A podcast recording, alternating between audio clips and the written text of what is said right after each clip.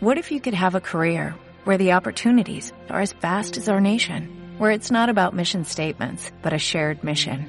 At U.S. Customs and Border Protection, we go beyond to protect more than borders, from ship to shore, air to ground, cities to local communities. CBP agents and officers are keeping people safe. Join U.S. Customs and Border Protection and go beyond for something far greater than yourself. Learn more at cbp.gov/careers.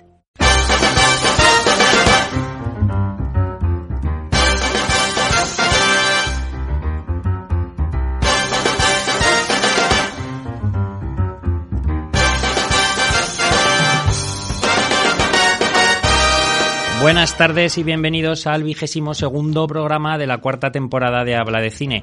En esta carrera de fondo en la que se convierte la entrega de los premios Oscar, parece que en 1917 Sam Mendes, René Zellweger y Joaquín Phoenix van cogiendo ventaja. Almodóvar, por su parte, pierde terreno con respecto a Parásitos y parece que Brad Pitt conseguirá por fin la apreciada estatuilla. Hablaremos de ello, de los estrenos de la semana, de entre los que destaca precisamente Judy, el biopic sobre Judy Garland, que puede suponer ese Oscar para Zellweger.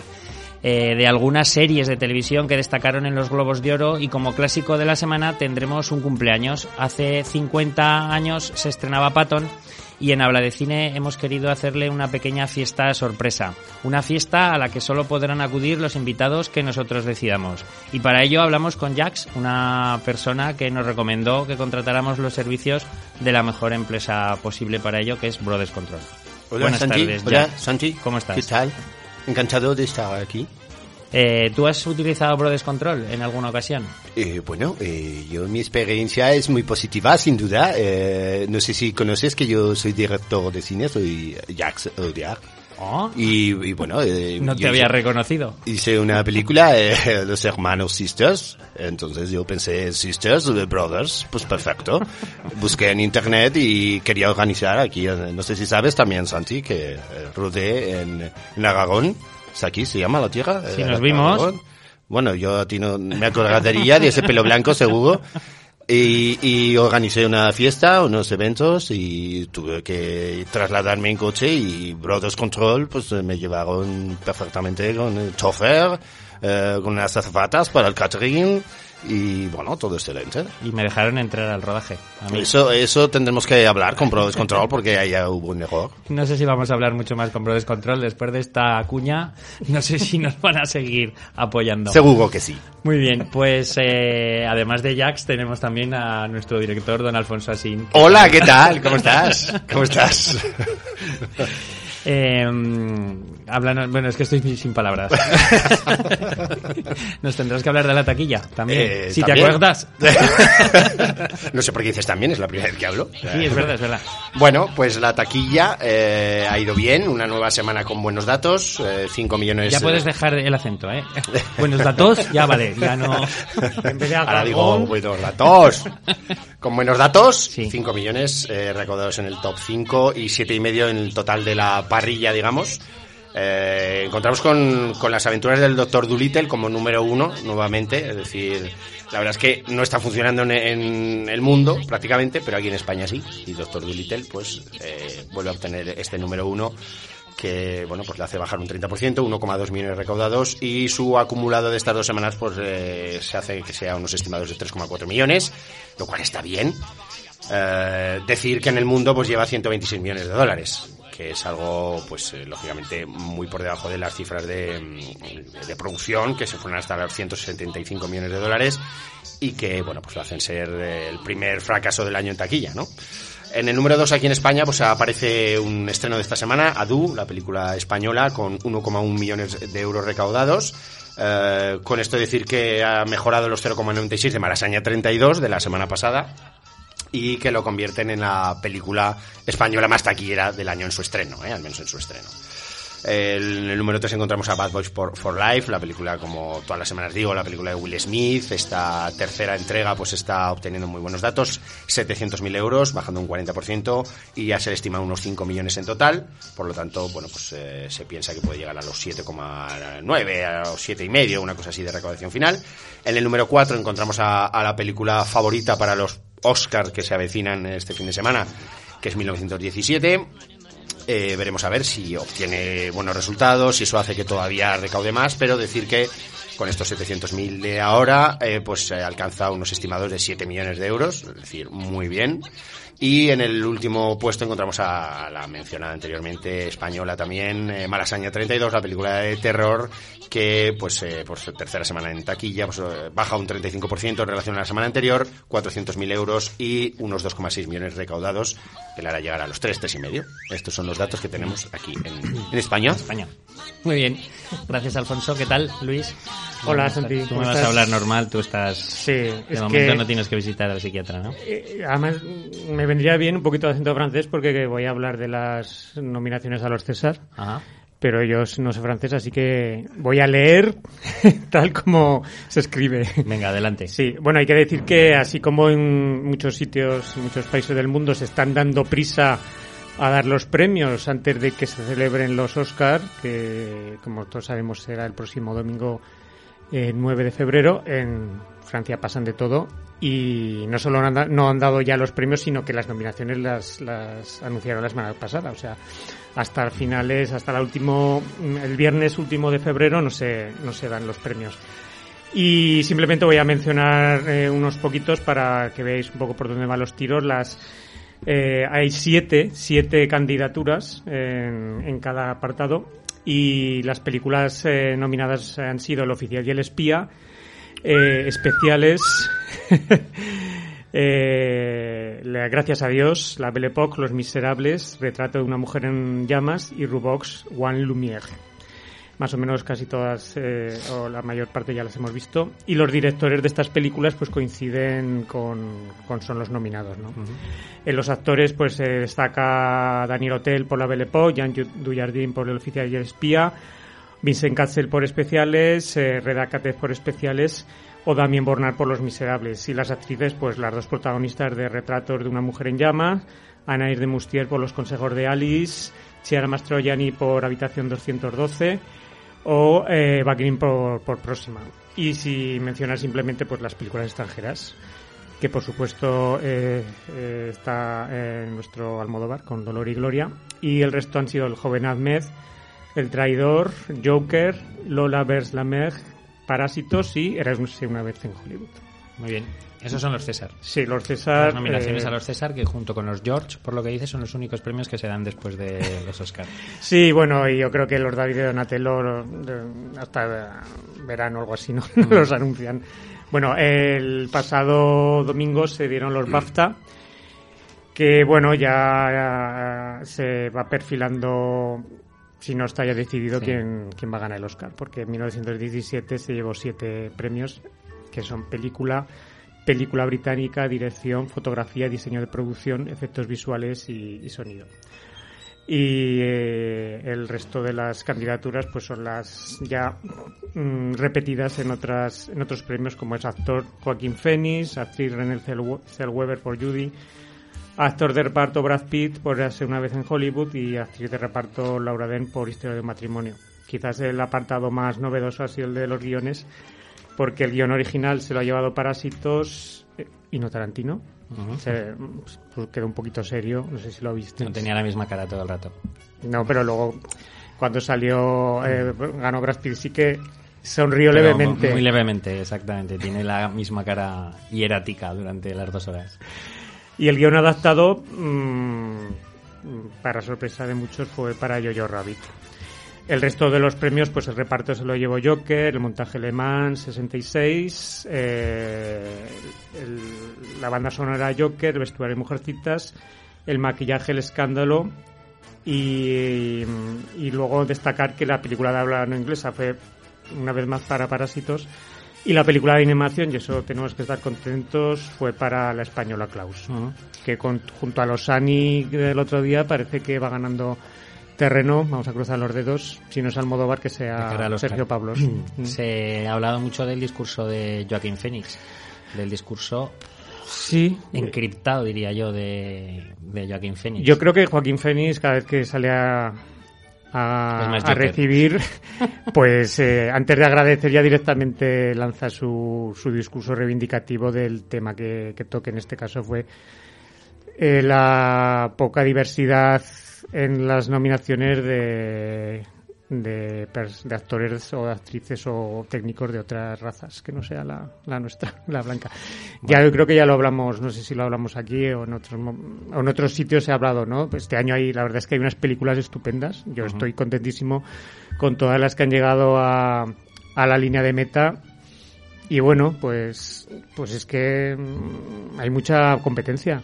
Sí, la verdad es que y, y, y, que gustos hay tantos como personas. Efectivamente. Bueno, la semana que viene hablaremos de los Oscar. Sí. Alberto, ¿qué tal? Buenas tardes. Buenas tardes, mejor que la semana ya, pasada. Ya no tienes sí. la voz esa... Tan sexy que tenía, ronca, quebrada. No, ya no la tengo. Bueno. Puedo hacer como Phoebe buscando los pañuelos de la gente para intentar pegarme algún microbio y volver a recuperar ese resfriado que me dejó. Bueno. Más o menos. Con tu voz habitual, cuéntanos qué tal ha ido el trabajo en la morgue esta semana. Bueno, va, va, va. Medio. O sea, ha habido mm, alguna, alguna desaparición más o menos ilustre, pero que no tiene mucho que ver con el cine. Y luego tres que sí que tienen que ver con, con el cine, pero de no mucho lustre. Son además cuatro mujeres. Si quieres empezamos con la más eh, célebre, que es eh, Mary Higgins Clark, la famosa escritora de novelas policíacas, conocida como la reina del suspense. No el mago, sino la reina del suspense. que, eh, bueno, pues en realidad eh, me parece que para televisión no, o sea, perdón, para el cine no, no llegó a adaptarse ninguna de sus novelas, pero para televisión sí. Creo que 28 o 30 de sus novelas eh, han sido adaptadas en ese formato de TV movie eh, típico de los sábados por la tarde en Antena 3 o en alguna otra de estas eh, cadenas generalistas. Adecuado a su literatura, sí. me da la impresión. Exactamente. Bueno, la, la, me parece que la película o, o la te película televisiva o TV movie, como quieras llamarlo, que más éxito tuvo fue una adaptación del año 82 de una de sus novelas, Un extraño te espía. Pero bueno, yo creo que, que vamos a dejarlo ahí, si te parece, ¿vale? Y luego tres mujeres que sí que tienen bastante que ver con el mundo del cine, aunque también en, con la televisión, pero que no son muy conocidas y que, bueno, eh, empezamos si quieres con, con la primera, Marc Dussey, que era una, una actriz secundaria que, que eh, bueno, empezó en los años 60 eh, haciendo mucha televisión, por ejemplo, eh, salía en el Star Trek en la, en la serie del año 66 en algún episodio en el que le robaba el cerebro a, a al señor Spock en Bonanza, en Hawaii 5.0 Santa Bárbara, bueno, eh, el Príncipe de Bel Air, incluso sale un episodio del Príncipe de Bel Air. Al oeste Filadelfia, esa. Esa, esa misma. Pero bueno, aparte de esas series de televisión, yo he encontrado por aquí tres películas en las que participó que digo, bueno, pues son destacables. Por un lado, Primavera en Otoño, aquella, no sé era la segunda o tercera película de, de Clint Eastwood, con William Holden. Eh, también eh, intervino en MacArthur, el general rebelde, y luego vamos a hablar de otro general, haciendo precisamente de la mujer de, de MacArthur, al que daba vida a Gregory Peck. Y luego finalmente en aquella película del año 87 de Alan Rudolph, Hecho en el cielo, con Kelly McGillis ah, sí. y Timothy Bandon, ¿te acuerdas? Uh -huh. Bueno, pues eh, ahí también, también tenía su pequeña colaboración. Como digo, bueno, pues no, no es de esas que si vemos la foto sabemos quién es. Luego una, una mujer escritora, Harriet Frank Jr., eh, sí, Harriet Frank Jr., a pesar de, del Jr., es, una mujer, porque se llama Harriet, y que eh, había colaborado con su, con su marido, Irving Rabetich, en los guiones de, bueno, de algunas cuantas películas, incluso estuvo nominada dos veces al, al Oscar, una vez por Hat, aquella película con Paul Newman, dirigida por Martin Reed, y luego por otra película también dirigió Martin Reed, Norma Ray, la de Sally, Sally Field. Eh, y luego, pues incluso a, a, había escrito, o coescrito, mejor dicho, el guion de películas como El largo y cálido verano, eh, Con él llegó el, el, escándalo, o más recientemente Cartas a Iris, una de, de eh, Robert De Niro y Jane Fonda, no sé si recuerdas. Ah, sí, de, sí, sí, sí, sí, sí, Y finalmente vamos a acabar con una actriz eh, bueno, actriz lo decían sus allegados más, más cercanos, era Monique Van Buren, una actriz de origen belga, que, que habían nacido en 1927, 1929 y que allá por los años, principios de los años 50 se, se fue de intercambio de, de estudios a Estados Erasmus, Unidos, de Erasmus, sí, de Erasmus, Estados Unidos, y se quedó allí haciendo cine, saliendo, eh, saliendo en películas como Tarzán y la Mujer Diablo, una película en la que Tarzán era el ex, Lex Barker, el ex, uh, este era ex marido de, de Tita, Tita Cervera, Cervera, ¿no? me parece, eso mm. sí. O luego en, en series como Batman eh, y luego también en películas como el de Cameron y, y finalmente ya en los años 70 y 80 en producciones incluso alguna un poco atrás en Carne para Frankenstein de Paul Morrissey y una que es eh, Movimiento Lésbico bueno pues ya te lo puedes ¿No? ah y, y, curiosamente perdón y curiosamente eh, la última la última reseña que, que, viene de su carrera cinematográfica es una breve interpretación o una breve aparición mejor dicho en Wall Street de, de Oliver Stone. Yo le he pedido Von Buren. Si no hay alguien más conocido, no me, no me era ajeno. Igual es porque le he visto en alguna. Van Buren- ah, se me olvidaba. Lo más eh, destacado y significativo de esta señora es que ella, de alguna manera, le puso, le sugirió que cambiara el nombre a Christopher Walken. Christopher Walken, que era en los años 60, estaba por ahí haciendo eh, monólogos y en clubs eh, nocturnos, pues ella le vio por allí, no sé qué relación tendrían, pero de llamarse Ronald Walken le sugirió que en vez de Ronald, Christopher, y con Christopher se quedó. O sea que algo, algo de mérito tiene, ¿no? Un saludo a Christopher Lasso. Sí, de, ¿qué tal? Que, no, que no le hemos Que dicho que se, le cambiamos que se cambie el- el nombre, se lo podemos cambiar. Se llamaba también. Federico Lasso, se lo sugerimos nosotros. Perdona, otra conexión. Mary Higgins Clark recibió un premio Christopher. ¿Ves? que son los premios que otorgan a, a los escritores en Estados Unidos por determinados valores pues, eh, elevados, ¿no? Bueno, tengo que, poner, tengo que poner fin a este duelo de, de, De conexiones, a este duelo de conexiones, porque tenemos que hablar con los, de los estrenos de la semana. Antes decir sobre la semana pasada que eh, Jojo Rabbit les encantó a, Rata y a Adrián, sobre todo a Rata decía por las interpretaciones y por el ritmo. Y, y Adrián, que le da un 9 a Jojo Rabbit, en cambio dice que le había aburrido bastante el lago del ganso salvaje a la que deja en un 4. Y hace una crítica, Adrián, a los comentarios que se hicieron en los Goya sobre el crack cero. Yo tengo que reconocer que a mí lo que dijo Silvia Abril de, cuando fue presentando las, eh, las películas, cuando dijo el crack cero nominaciones, a mí me pare- me pareció gracioso, pero sí que comparto, por supuesto, al 100% la crítica de Adrián al hecho de que los Goya ningunearan el peliculón de García. Y, y bueno, Yo es que, em, vale que como chiste puede ser gracioso, pero teniendo en cuenta la historia que hay detrás de las malas relaciones entre la academia y, y Garci, bueno, pues cuando menos sospechoso, ¿vale? O sea, es gracioso porque es- está bien, bueno, tampoco es muy original, ¿eh? Bueno, bueno eh, gracias a ellos por escribirnos y a todos los que nos han comentado que disfrutaron con el programa de la semana pasada, María Rosa, etcétera, etcétera. Vamos con los estrenos de la semana.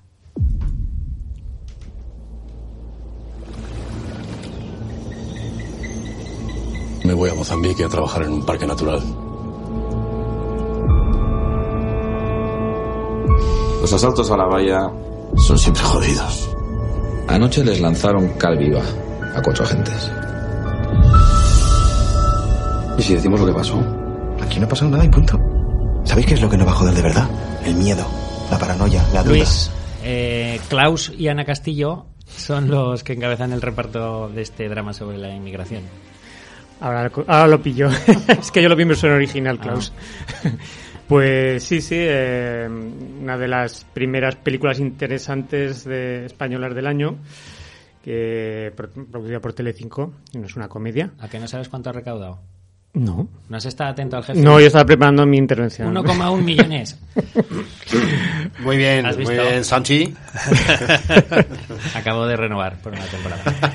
Eh, bueno, pues es la nueva película de Salvador Calvo, que hace unos años eh, se debutó en el cine con un remake de Los últimos de Filipinas, un- una nueva visión muy interesante eh, del suceso ocurrido eh, allí y que daba una visión distinta a la película mm, del año 45.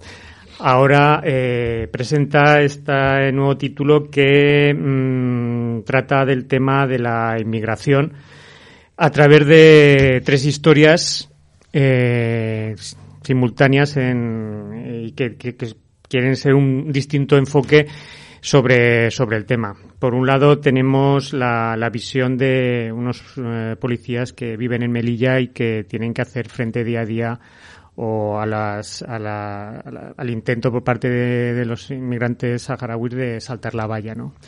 Y es un suceso en el que se ven involucrados, eh, cómo lo viven y los problemas a los que se enfrentan. Por otro lado, la historia de un padre y una hija que mm, el padre es un eh, eh, un- eh, pertenece a una ONG y recibe la visita de, de su hija que ha tenido unos problemas con las drogas. Y es un poco el enfrentamiento eh, de primera mano de una persona que vive en un país occidental cómo, descubre el modo en que viven en, en África en- y empiezan un poco a ver los problemas a los que se enfrentan, ¿no? Y el tercero, pues eh, el, caso más, más, más duro, que es el de un chaval, que, eh, que, da título a la película, que se, obligado, se ve obligado a abandonar su país, que Camerún, y emprender viaje hacia, hacia España. ¿no? Eh, son tres puntos de vista distintos. La película yo creo que pretende ser sobre todo una exposición de, del tema más que que, tomar partido. Yo creo que, es el público el que, de una manera u otra, toma conciencia un poco de, la situación y, comprende cuando la situación de los inmigrantes. Nosotros que vemos día a día, sobre todo en verano, las noticias de gente que, que vienen pateras y los vemos alegrarse cuando pisan tierra firme, pues bueno, una vez que ves la película y los avatares por los que pasan los inmigrantes entiendes eh, la dureza de su vida y la, y la, alegría que pueden sentir al pisar suelo español. Em, la verdad es que el reparto es, es, impresionante, em, encabezado por Luis Tosar y Ana Castillo, que para mí mm, no hacen las interpretaciones a las que nos tienen acostumbrados, sobre todo los precedentes de Luis Tosar este año, que hace, ha hecho tres grandes interpretaciones, pues aquí, al ser una película más coral, pues realiza un papel eh, más secundario y menos, menos impactante, lo mismo que, que Ana Castillo que yo creo que están un poco mm, por encima de sus posibilidades, ¿no? En, el, en la parte de Melilla tenemos a, a Jesús Carroza, eh, Álvaro Cervantes y Miquel Fernández, que interpretan a los policías y luego el papel del joven Adu, del, del chaval, es el desconocido Mustafa Umaru, que la verdad es que realiza un papel mmm, que la verdad es que te, te, pone los pelos de punta, ¿no? Es eh, los, eh, las aventuras de este niño para tener que, que salir de su país, ¿no? Eh, la película es muy interesante. Mm, personalmente creo que algunas historias eh, están descompensadas. Yo creo que la parte que más, más impactante y más efectiva es la, de la huida, la de los, chavales que tienen que, que, huir del país. La parte del, de Melilla queda un poco, mm, me parece que es muy superficial, queda, queda muy, no, no, es muy profunda en cuanto al tema que están planteando y la de Luis Tosar y Ana Castillo pues, eh, pues un poco más de lo mismo. Pero con todo yo creo que es una película muy interesante y que, bueno, es de esas películas que quizás mm, habría que ver también un poco en familia, ¿no? Y sobre todo mm, con niños un poco para que tomen conciencia de un poco de, de la situación fuera de, del entorno de seguridad en el que vivimos, que afortunadamente no nos podemos quejar, pero para que vean eh, un poco como, como, viven fuera, fuera de nuestras fronteras y no, tan lejos de donde vivimos. ¿Tú nota, Luis? Un 7. Escuchamos el tráiler de Un momento en el tiempo. El amor es paciente. El amor es bondadoso. No se comporta con rudeza ni es jactancioso. El amor tampoco guarda rencor.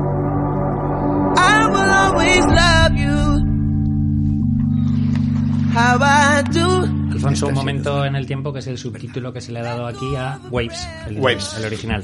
O como olas, ¿no? Además salen varias veces el, el mar en la película. Eh, a ver, es una película, es un drama potente, eh, dirigido por Trey Edward Schultz, que es un director joven, muy joven, creo que tiene 31 años, es tejano y como digo, su tercera película después de otras estupendas, eh, como fue su debut en 2015 con Krisha, una película mm, un poco extraña que narraba un problema familiar, una vivencia propia suya en torno a un personaje con unas eh, sensibilidades especiales o un comportamiento extraño que en una reunión de acción de gracias en domicilio, ¿no? Esa además recuerdo que la pude ver en el Festival de Gijón, fue ciertamente sorprendente. Y luego en el 2017 eh, nos trajo Llega, Llega de Noche, que eh, fue una película que también nos contaba un poco situaciones familiares, pero con un entorno ya de género, ¿no? Eh, había como, como algo que sucedía afuera, un poco de terror, ¿no? A mí esa me gustó muchísimo, yo sé que a otros no tanto, porque no mostraba tanto como, como aparentaba, ¿no? Es de estas que son más psicológicas, más que de efectos o etcétera. Pero como digo, una segunda película que para mí lo le, le, confirmó como un director muy a tener en cuenta, un director indie americano. Y ahora con esta tercera película, pues lo, lo confirma aún más. Eh, como decía, es un, es un drama que además lo podríamos instrumentar como en dos películas, en una que nos habla de, de amor, de, de, juventud, de adolescencia, de relaciones entre estos jóvenes, eh, de la familia también, que es un tema sobre el que gira mucho el cine de Trey Edward Schultz. Um, de cómo afecta un poco las presiones que en este caso joven, joven Tyler, un chico eh, con, con, todo a favor, porque vive en una familia en Florida, una familia afroamericana, um, adinerada, con un trabajo eh, el padre y la madre que les da para tener una mansión enorme.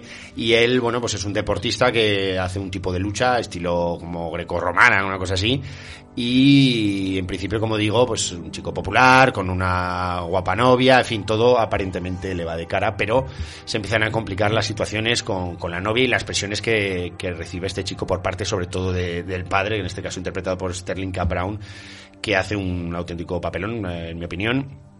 Eh, y cómo afecta ¿no? este comportamiento, esta, eh, esta relación con su padre y con la novia, cómo afecta al comportamiento de este, de este joven adolescente que está en, en desarrollo de su, de su personalidad, ¿no?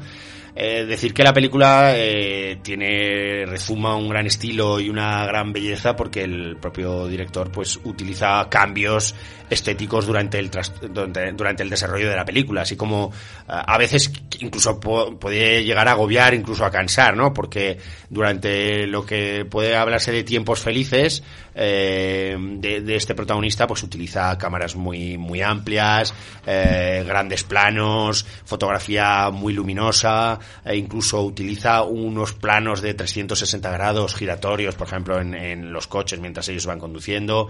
Es decir, detalles que en todo, en todo momento van relacionados con la felicidad del protagonista, para eh, eh, cuando no es así, eh, cambiar a planos muchísimo más cerrados, como por ejemplo Xavier Dolan ha hecho en, en alguna de sus películas también, eh, cerrando el plano, dejándolo casi en cuatro tercios y haciéndolo mucho más oscuro. Otro detalle de la película, por ejemplo, es el tema musical. Eh, si aquí, o sea, con una reiteración de música más actual, con artistas como Kendrick Lamar, eh, Kanye West eh, o Frank Ocean suenan temas suyos mmm, y le dan un toque en algunos momentos muy de fiesta, muy videoclipero también. Puede recordar también incluso a Euforia, la estupenda serie de, de HBO en ciertos momentos por, por el foco que ponen esa relación entre, entre estos jóvenes americanos y, y, y la manera de mostrarlo. Y como digo, una película que, que, bueno, cuenta con, aparte de Sterling. Brown, aparece Alexa Demi, que es una actriz que además eh, aparece en la, en la propia Euforia, en la propia serie, una actriz latina. Aparece Lucas Hedges, un actor eh, que, bueno, es un rostro conocidísimo del cine indie americano. Y sobre todo, dos actores que yo personalmente no conocía, aunque uno de ellos ya aparecía en, en su anterior, en la anterior película del director, que son eh, Kevin Harrison Jr. y Taylor Russell eh, dos chicos, chico-chica, eh, hermanos en la película, que a mi modo de ver hacen unos auténticos eh, papelones. Eh, llegó a sonar incluso para posibles nominaciones, para posibles premios. Al final no han aparecido allí, pero bien podrían haber estado. La verdad es que a mí particularmente me gusta mucho Taylor Russell, eh, la joven, que, que cobra mayor protagonismo en la segunda parte de la película. Y como digo, una película que, que puedes no entrar en ese formato, te puede agobiar, pero yo creo que es lo que pretende un poco el director, meternos en la vida de esos adolescentes adinerados con todo a favor y ver cómo se puede complicar la vida, ¿no? A mí realmente me gustó. ¿Alguno de vosotros ve This Is Us? No. O sea que no os puedo preguntar a ninguno de los dos si el, si el papel que interpreta eh, Sterling. Brown y que ha destacado Alfonso es muy diferente, como me temo, de eh, Randall Pearson en This Is Us. Así que os quedáis los dos callados castigados. mirándote. pues adelante, Alberto.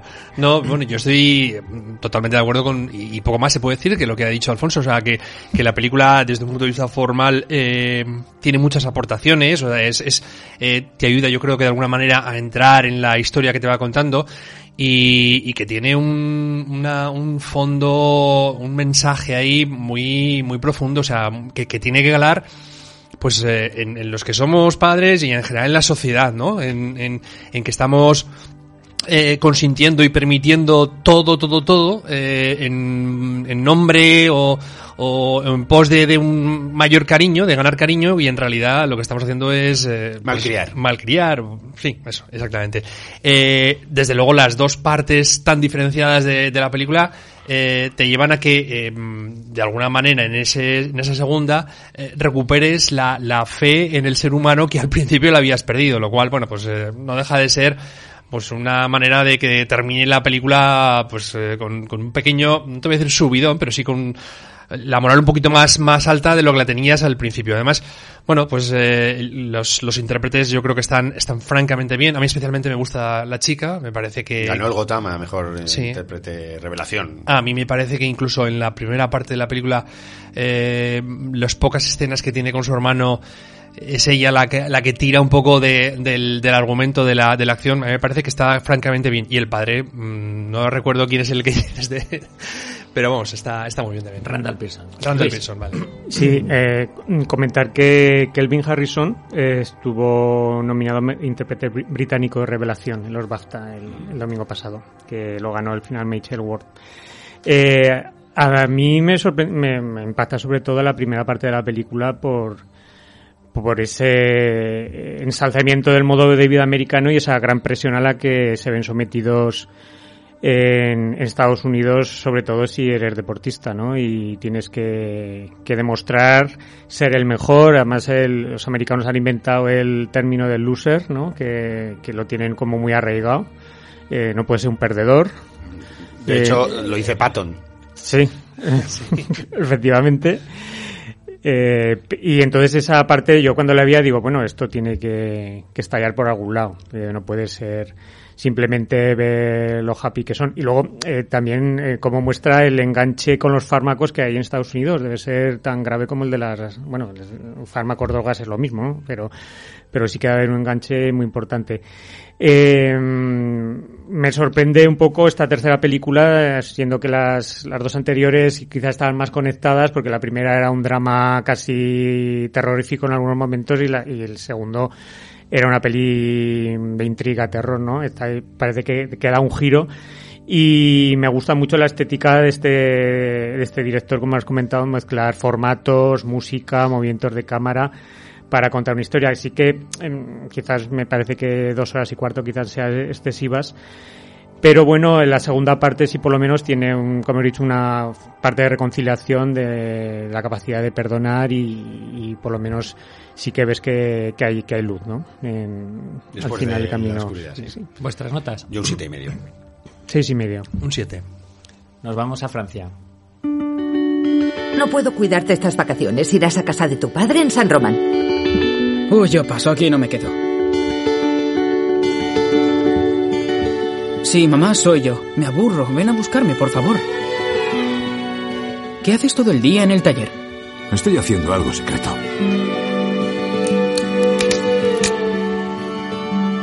Algunas aves reconocen como padre a la primera persona que ven, así que ahora técnicamente eres su padre. Volando juntos es el título con el que se ha traducido el original Dame alas. Aquí también ha pasado como con Waves, que se ha hecho una traducción un poco libre. Eh, bueno, pues con esta película ha pasado lo mismo. Eh, se trata de una película basada en hechos reales y que nos cuenta un doble viaje que emprenden un científico especializado en los procesos migra- migratorios de los gansos y su hijo. Y digo que es un doble viaje porque por un lado eh, está el que nos quiere contar la película para destacar el tema de la naturaleza y es cómo eh, este padre, este científico especializado adiestra a unos gansos para que sepan hacer su recorrido anual y no desaparezca la, no se extinga la especie. Y por otro lado porque el adolescente, el hijo, mm, hijo de, una, de, un, de un matrimonio separado y que como hemos oído en el tráiler se tiene que ir a vivir con su padre una temporada a pesar de que no quiere, es un, el típico adolescente enganchado a los móviles, a las redes sociales, todo el día con las pantallas y de repente se encuentra con que tiene que estar una temporada con, con su padre eh, en una zona, en un terreno en el que no hay prácticamente cobertura, en el que no puede no solo mm, jugar a la Play o enviar mensajes, sino que prácticamente no pueden ni llamar por teléfono. Y para el chico supone también una, un aprendizaje el, el, eh, el conocer que hay un mundo más allá de las pantallas de los móviles y de los, y de los ordenadores. La película está dirigida por Nicolas Vanier, que es el autor de La Escuela de la Vida, una película que interpretó François Cluzet y con la que se podría hallar algún paralelismo en, el, en la temática que os estoy contando. Jean-Paul Gou y Luis Vázquez son eso, ese padre e hijo que viven una aventura para mí muy poco interesante, pero que puede atraer a los amantes de la naturaleza y sobre todo a los que estén interesados en los procesos migratorios de los gansos, ya que es, que es un tema en el que se centra mucho eh, la película. Ayuda todo ese, toda esa implicación de la naturaleza y todo este tema que ha querido destacar el director viene muy fortalecido por unas imágenes muy bellas, por una fotografía de unos paisajes. Eh, casi toda la acción se desarrolla eh, o arranca en una especie de delta, como puede ser aquí el, de, el delta del Ebro, y se hace un recorrido hasta el círculo polar por lo que sería todo el camino que tendrían que recorrer estos gansos. Todo esto va acompañado de una preciosa fotografía y de una banda sonora que te, que te arropa mucho dentro de, de la sala, pero abandonan la parte más personal, esa parte que a mí me interesaba mucho más, que es la evolución de esa relación paterno-filial que solo al final parece que cobra algo de presencia, pero de, un modo muy previsible y muy visto ya en, en otras películas, en, en, general, pues muy poco original ese apartado que es el que a mí más me interesaría. Eh, le voy a dar un 5 por, por eh, ese valor que le da a la temática naturalista y, y por esa fotografía y esa banda sonora que, que lo, lo engordan un poquito. Y teníamos para terminar este primer bloque de estrenos, Luis, hemos estado discutiendo de si hablábamos o no de una película, no sabíamos si se estrenaba, si se había estrenado o no, y al final ha habido un juez que ha decidido que sí, que se ha estrenado, así que adelante con M, que no sí. tiene nada que ver con el vampiro. Eh, no, no, para nada. Gracias a Guillermo nos ha aclarado que sí se ha estrenado en muy muy leve, o sea, en el, limitadamente. Eh, limitadamente y en pocos pases en Madrid, pero bueno, es, eh, es un interesante documental eh, que, en el que la directora Yolande Zauberman sigue a los pasos de, de un chico, de un, bueno, ahora es un, un, un adulto, eh, judío, un cantante que durante su infancia fue en el, en el, en el barrio donde vivía de, de, judíos ortodoxos, pues fue víctima de abusos sexuales y violaciones por parte de, de un rabino, ¿no? Entonces, a través de, con, con este, con este hombre, eh, seguimos, eh, nos adentramos en uno de los eh, pueblos eh, hebreos ultra, ultra ortodoxos eh, que se sitúan a las afueras de Tel Aviv. Eh, la película se está rodada toda de noche, lo cual contribuye un poco a crear un clima como de, de que nos encontramos en una dimensión, en un, en un mundo totalmente al margen de, del que conocemos, ¿no?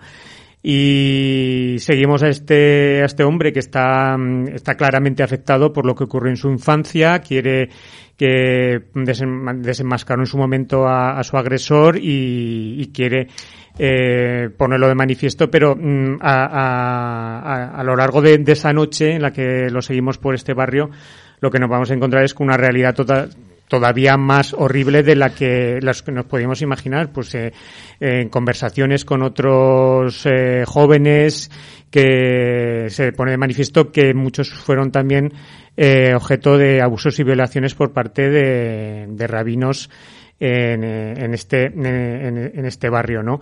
Incluso algunos de ellos lo han estado en la cárcel porque aparte de sufrir abusos ellos lo han, han, han abusado de, otro, de otros niños. O sea, te pone manifiesto un mundo aterrador provocado pues eh, por la, la, la, pertenencia a una comunidad muy cerrada, eh, una religión fanática que, que, separa a los hombres y las mujeres y provoca este tipo de situaciones. Entonces la película es muy interesante porque pone de manifiesto una realidad que, que es, eh, vamos, que no te cabe en la cabeza que pueda suceder, pero también destaca por la naturalidad con la que las personas hablan de estas situaciones que, que ellos han sufrido, han visto que se han producido y se establecen unos, unas conversaciones y unos diálogos a pie de calle que la verdad es que son sorprendentes.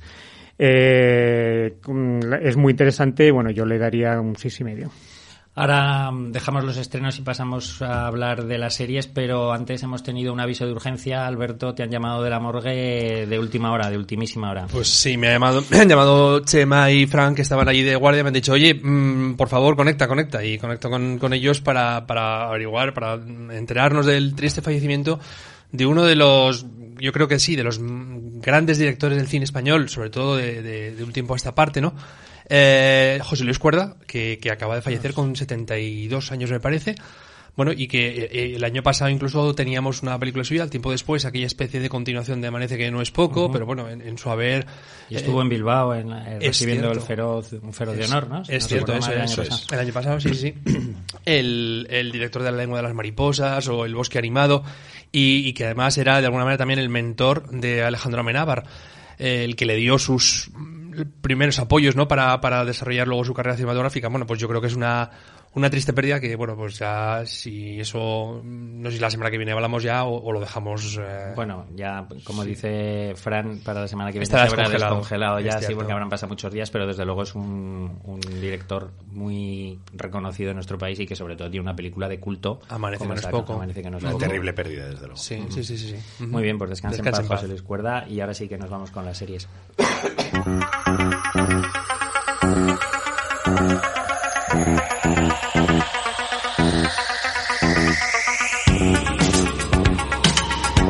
Alberto, empezamos en Amazon Prime con la que fue nombrada mejor serie de comedia, que es Fleabag. mejor serie de comedia y mejor actriz de comedia también para eh, Phoebe Waller-Bridge, su eh, alma mater, porque ella es la que la protagoniza, la que escribe los guiones. eh, bueno, es, es como digo el- la esencia de, de la, de la serie. Es una serie que además también obtuvo 5 o 6 Emmys, me parece, el año pasado, Seis. en septiembre, 6, ¿no?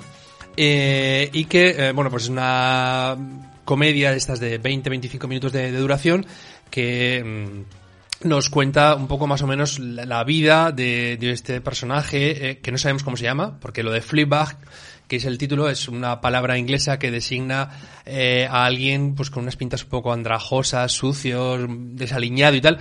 Y, y, por lo visto es el mote con el que eh, a Phoebe Waller-Bridge le conocían en su familia o le conocen en su familia, pero realmente durante toda la serie tú no ves que a ella le llamen de ninguna manera. Ni a ella, ni por ejemplo a su padre, o a su madrastra, o al sacerdote que, que interviene en la segunda temporada.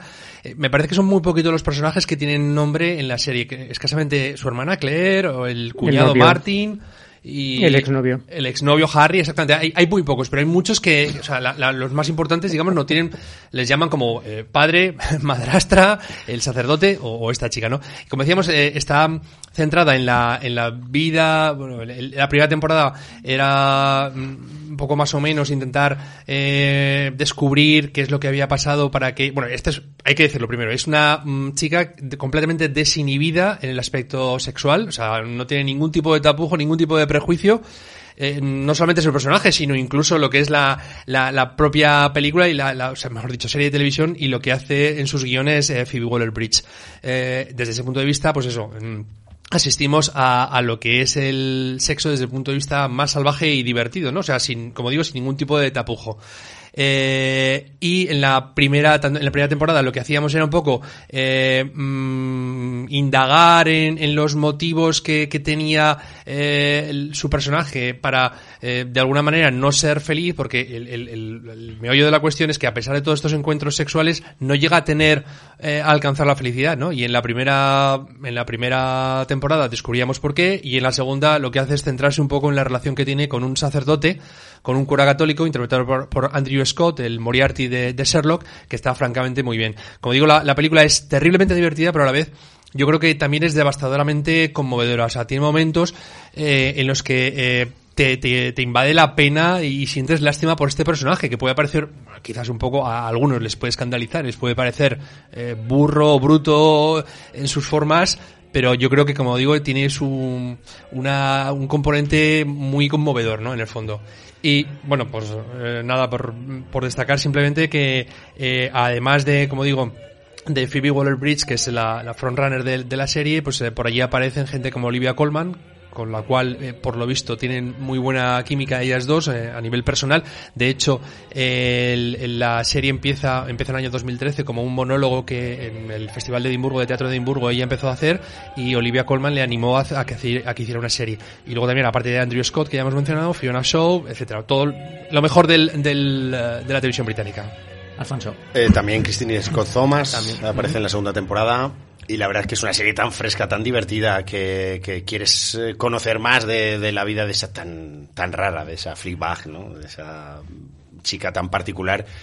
eh, que además yo creo que en esta segunda, en la segunda temporada, eh, corría el riesgo, yo creo, de repetirse mucho, ¿no? A lo mejor en esas tono de tan sarcástico, tan esas pullas que se meten entre todos los familiares, pero, pero ha ido a más, eh, a mi modo de ver, y la aparición además de este, de este personaje de Andrew Scott, pues yo creo que le da todavía un poquito más de picante a, a la serie, que pues sí la tiene, ¿no? Yo desde luego, además se ve que quieres ver más y más, porque se ve muy cómodamente y muy fácilmente, con veintipico minutos por capítulo, quieres ver uno detrás de otro prácticamente. Y ha dado un nuevo significado a lo que es la, la cuarta pared, ¿no? O sea, Sí, absolutamente. Absolutamente, porque ya no es decir que, o sea, simplemente con un gesto, con un cambiar la mirada a los ojos, ya te estás dando cuenta Te- que está hablando contigo. te hace partícipe Sí, te hace continuamente de, la- de sí, serie. sí. Decir, que, que, que esta chica, Phoebe Waller-Bridge, también es la autora de Killing Eve, otra serie que adoramos aquí en este programa. Y que está en el guion de No Time to Die, la nueva de Bond. Eso es, sí.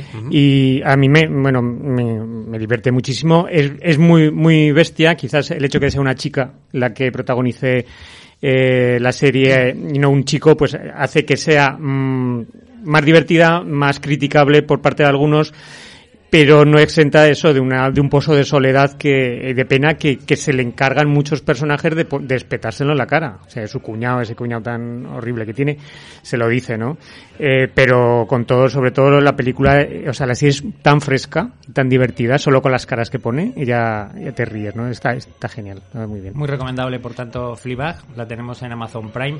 Hay una serie sueca, Alfonso, que se está que está colgada en filming y que lleva por Ujú. título Blinded.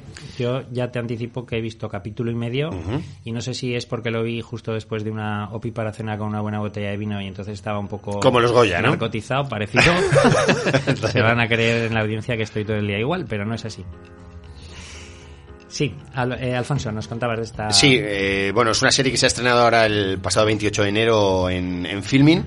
Es una serie, como bien has dicho, es sueca. Farblinda es su, su título original. Blinded, eh, cegado, cegada, el- la traducción, digamos, aquí en, en España. Y es una serie eh, de capítulos eh, de 45 minutos que, sobre todo, es una especie de, de thriller eh, con una visión también de, de la economía, de los grandes eh, poderes económicos del país sueco. En este caso nos cuenta la historia y de la relación eh, que hay, tiene una periodista, una periodista que trabaja en una especie de, de millennium, como podemos recordar eh, por aquella fantástica novela, novela eh, sueca también, eh, que era bueno, pues un periódico que investigaba. ¿no? Pues en este caso es un periódico que investiga, pero temas económicos, es decir, análisis de cuentas, eh, cuentas bancarias de las grandes empresas. En este caso hay, tiene una investigación sobre el número uno, el banco más poderoso de Suecia. Y además nos, des- nos descubre ya en el primer capítulo que el CEO, el, el director de este banco, bueno, pues tiene una relación sentimental con esta misma eh, periodista. A partir de aquí, pues como no, aparece eh, lo que viene a ser un, un problema en esas cuentas, que ella se encuentra con la diatriba de si investigar dada su relación con el director, con el CEO o no, ¿no? Se plantea ahí un poco pues todo lo que es la ética periodística, eh, un poco juego del ratón y el gato y además esta serie cuenta con, eh, con el atractivo también o el añadido, el picante de, de que tiene, bueno, pues varios momentos eh, con una carga se- sexual elevada que al principio eh, es un poco reiterativa y a mí me hacía no engancharme del todo precisamente por eso, por, por pensar que me estaban da- se estaban centrando en demasía en ese tema, pero sin embargo a medida que pasan los capítulos, en el tercer capítulo, en el cuarto capítulo, vemos como eh, la trama de investigación se hace francamente interesante, aparecen otros personajes alrededor, como un amigo que trabaja en el banco, y hay mucho más de, de psicothriller, digamos, haciéndola bastante interesante. No la he podido terminar y me he quedado con muchas ganas. Entonces que- le doy una oportunidad. Yo paso de ese capítulo y medio que, bueno, que me ha atascado. yo ya digo que en el primero segundo pues la, ve- la veía un poco y luego le voy viendo eh, más sentido al, al tema. Muy bien, siguiente serie, nos vamos a Apple TV, esta nueva plataforma que ha presentado con mucho éxito The Morning Show, una serie de 10 capítulos que parece ser que ya ha renovado por una segunda temporada y que está interpretada por Jennifer Aniston, Reese Witherspoon y Steve Carrell. Las dos primeras además son productoras y creo que rondaba el millón de euros o de dólares lo que cobraban por episodio. Eh, The Morning Show es un programa de televisión matinal en Estados Unidos, de estos de máxima audiencia y con una pareja de presentadores hiper conocidos y multimillonarios que son los personajes interpretados por Jennifer Aniston y Steve Carrell. Y la serie arranca con el shock que provoca en el país el hecho de que se despida al presentador, a Steve Carrell, como consecuencia de una serie de denuncias que se han producido en la cadena por abuso sexual. A partir de ahí se desdobla la trama. Por un lado haremos el seguimiento de la realidad de estos abusos, de los consentimientos o no de las eh, mujeres que han estado pivotando alrededor de esta superestrella, de los apoyos que ha tenido dentro de la cadena, de las tapaderas incluso mm, que- de las que se ha podido beneficiar. Y por otro lado, la trama eh, transcurre también eh, por la búsqueda de, del que puede ser o la que puede ser su sustituto y que acaba convirtiéndose en una lucha de poder entre Jennifer Aniston y, y Reese Witherspoon, encarnando dos estilos muy diferentes de periodismo y de incluso de mujer. Eh, a mí me, me ha parecido una serie muy interesante y muy bien interpretada además por, por estas dos actrices, agradeciendo además eh, en grado sumo que Jennifer Aniston vuelva a la pantalla y vuelva con un personaje que se sale de la línea en la que había caído durante muchos años tras la cancelación de, de la serie Friends y de su personaje Rachel Green. Creo que la has visto tú también, Luis. Sí, bueno, he visto la mitad. Eh, pero sí, me parece muy interesante. mm, los, dos argumentos que mencionas me parecen muy interesantes. Un poco ver la puritana América a través de ese programa matinal en el que no se puede decir mm, ciertas palabras o ciertas situaciones porque ya la audiencia baja, sube, los, los patrocinadores se van o vienen.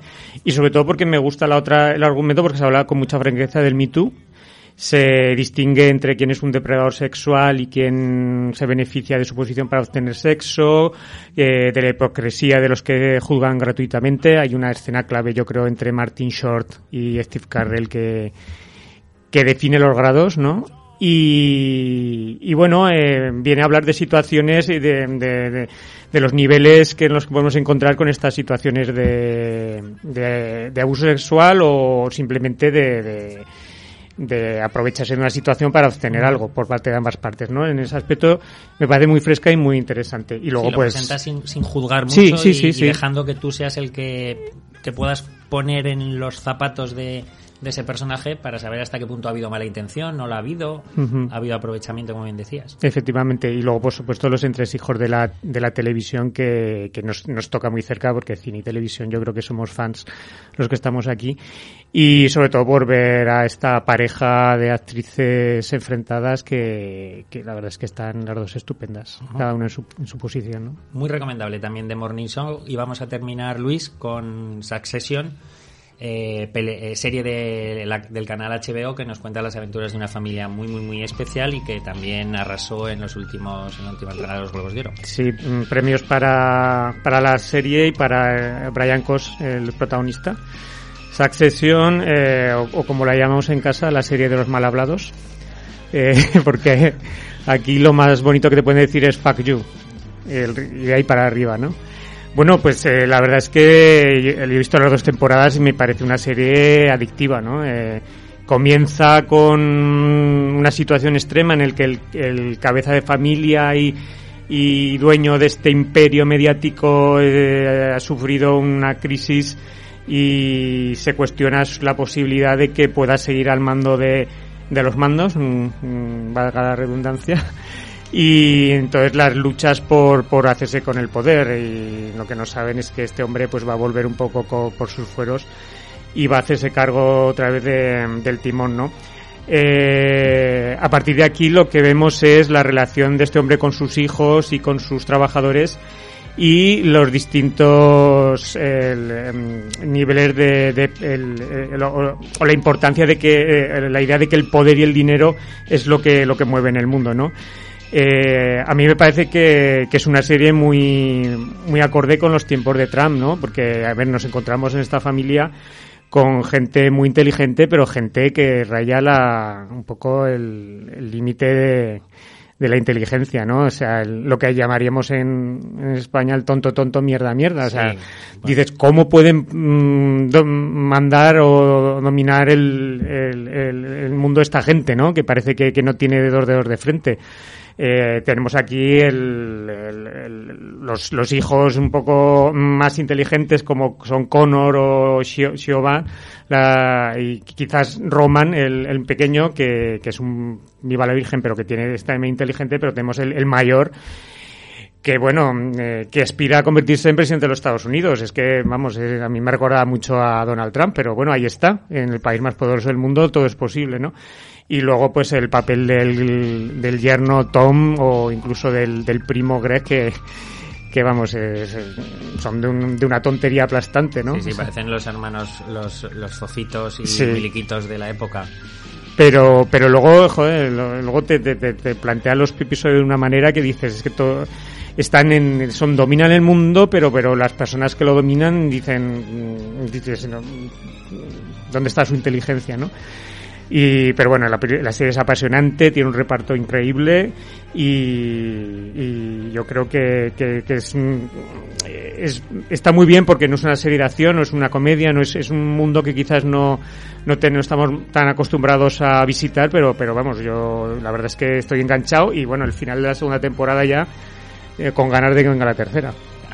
Esto que dice Luis Alfonso demuestra que lo que decía Coleman y otros grandes pensadores de que hay muchas inteligencias, no solo eh, la inteligencia científica o la, o la de memorizar, sino que tienes, por supuesto, aquí en este caso, yo creo que nos estamos refiriendo a la carencia de inteligencia emocional en unos personajes que verdaderamente parece que tiene que les falta un hervor en muchas ocasiones. Uno o más. Eh, la verdad es que es, es fascinante mm, cómo la serie porque eh, la música que estamos escuchando es fabulosa, eh, la dirección eh, o, porque ahí vemos como, como Adam McKay, un director que a mí particularmente me gusta, yo sé que tiene detractores con su cine como La Gran Apuesta o El Vicio del Poder, pues utiliza mucho ese último zoom final, ¿no? Hace como de repente el que va a hablar y le hace le lanza un zoom corto, pero que le aproxima, ¿no? Que hace que, que, que vayas hacia ello y ese estilo pues está muy patente en la serie, ¿no?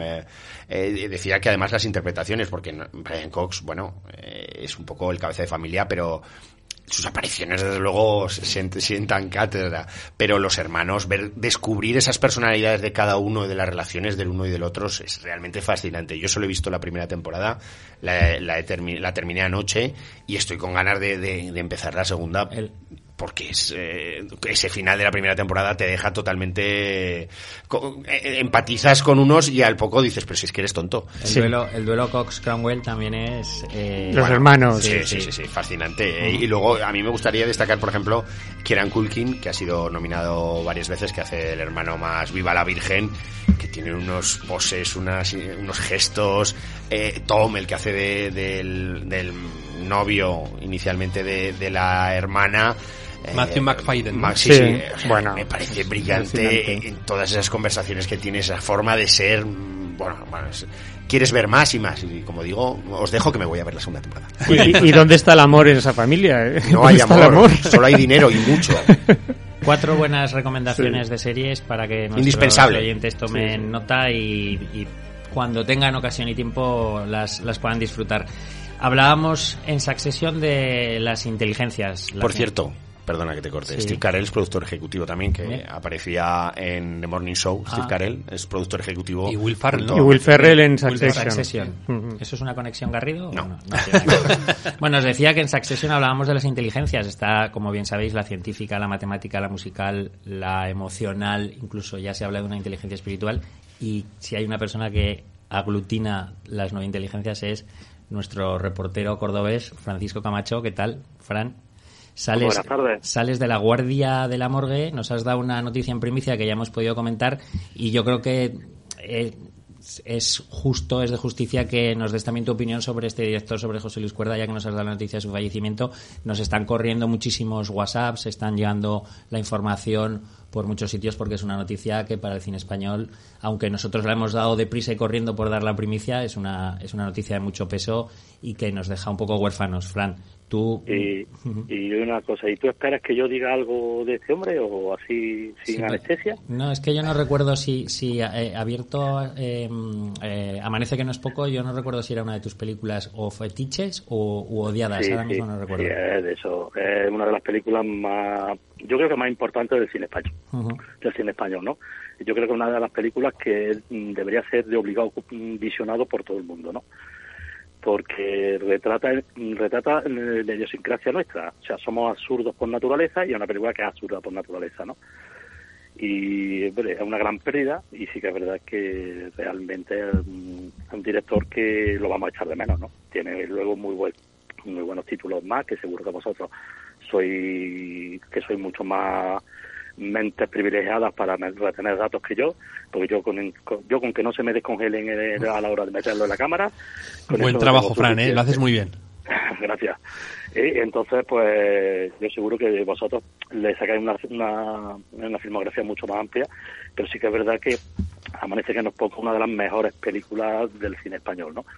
Sí, Eh, una, una película de culto que ya bueno, ha pasado, ha una- pasado una película de eso, que ro- roza la absurdidad y, como, y, es- como somos nosotros. Eh, la idiosincrasia del español somos absurdos por naturaleza, entonces creo que nos retrata perfectamente. Muy bien, pues eh, si os parece nos vamos con los, el segundo bloque de estrenos y empezamos por eh, Judy. Siento llegar tarde. Señora Garland, Ah, por favor, llámeme Judy. disculpe, su suite ha sido liberada. ¿Liberada? ¿Y a dónde se ha ido? Tenía deudas en su cuenta. Bueno, pues como bien hemos escuchado en el tráiler, señora Garland, Judy es el biopic de Judy Garland, esta conocida y famosa actriz, madre de Liza Minnelli, que consiguió la fama muy joven con su interpretación en, el, en la película El Mago de Oz. La, el biopic al que, que se ha estrenado ahora Judy y que como comentábamos al principio está suponiendo una cosecha de premios para, para eh, René Zellweger por su interpretación se centra 30 años después del éxito de, de El Mago de Oz en una serie de conciertos que Judy Garland dio en Londres un poco intentando recoger el aplauso y el reconocimiento de una nación que la tenía muchísimo más idolatrada que su país natal, que sus Estados Unidos, donde no conseguía trabajo ni conseguía eh, recuperar eh, estar en esa primera plana que había que había logrado hacía unos unos años.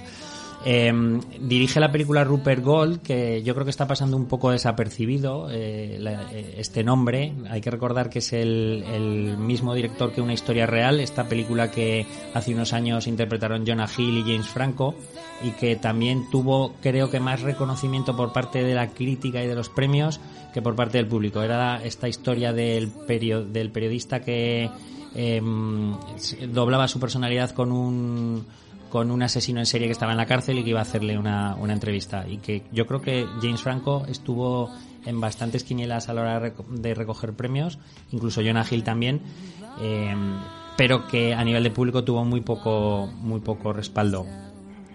Bueno, como os decía, yo creo que lo peor de Judy es que se centra en un periodo muy, muy breve, muy concreto, y que está tan centrada en la personalidad de Judy Garland que todo su entorno desaparece.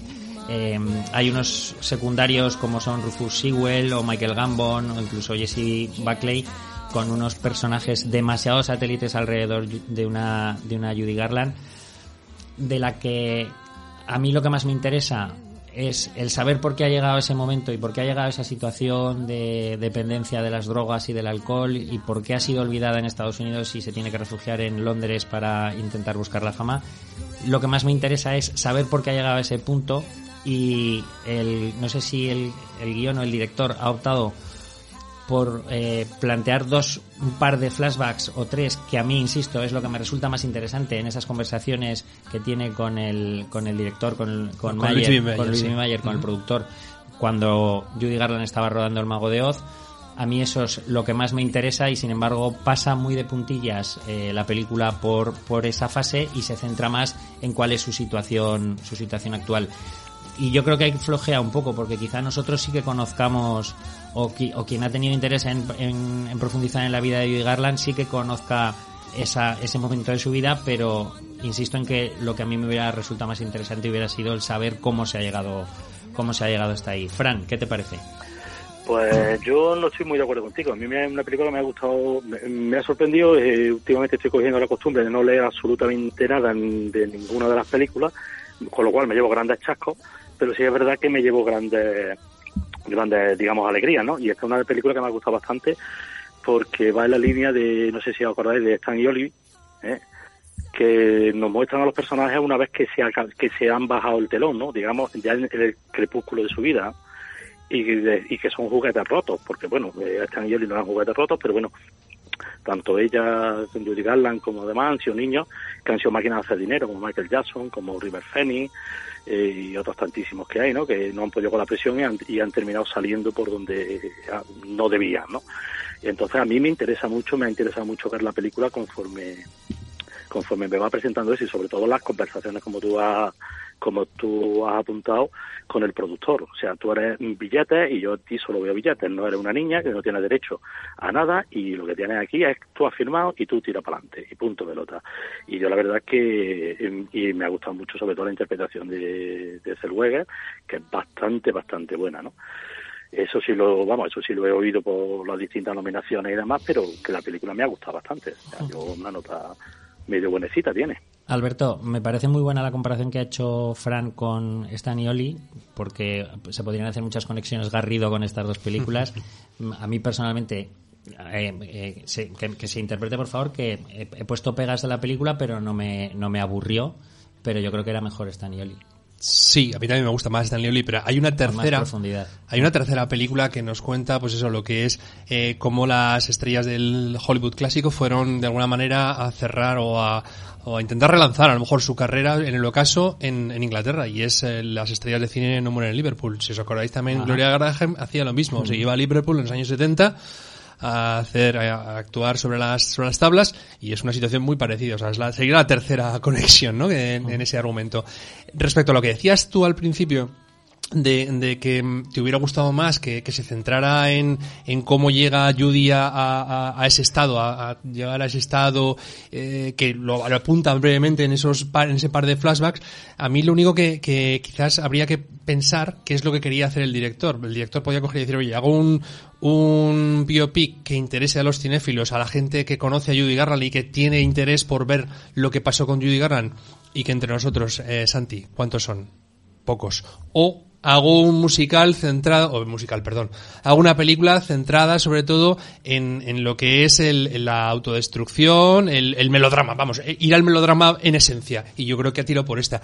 Teniendo en cuenta que además me parece que el guion está basado en una obra de teatro eh, al final del arco iris o algo así, que, que lo que hacía básicamente en esencia era narrar lo que cuenta la película. O sea que tampoco ha sido, digamos, una, no sé si ha sido una opción, pero sí que eh, se centra en, eso, en, buscar el melodrama puro y duro, más que el satisfacer el interés cinéfilo que puedas tener tú o yo o cualquiera de nosotros. Lo que pasa, Alfonso, que, que a pesar de que, como dice Alberto, busca el melodrama, yo creo que la emoción mm, se transmite prácticamente en los, ulti- en los últimos 5 o 10 minutos en esa fabulosa escena final, que para algunos estará demasiado edulcorada, pero que para mí es prácticamente lo único que me transmite algo de esa emoción que estaba reclamando Alberto. Bueno, eh, sí, yo creo que como bien dices, ese tramo final es realmente donde incluso a veces o, al terminar dices, jolín, me hubiera gustado ver más otro tipo de, de película, ¿no? ¿Por qué no más de esto último que hemos visto, ¿no? Pero claro, eh, yo creo que tiene un, un sentido, ¿no? Y es, es ver esa, como bien ha dicho, esa auto- autodestrucción y para dejarnos con buen sabor de, de boca final, ¿no? Eh, yo creo que también el meter mano en temas de lo que pasó en el Mago de Oz es complejo, es complicado, tampoco hay, que yo, se- que yo sepa, no hay pruebas más que lo que alguien ha dicho. Lo que es evidente es que eh, ese rodaje marcó la vida de, en ese momento, esa niña.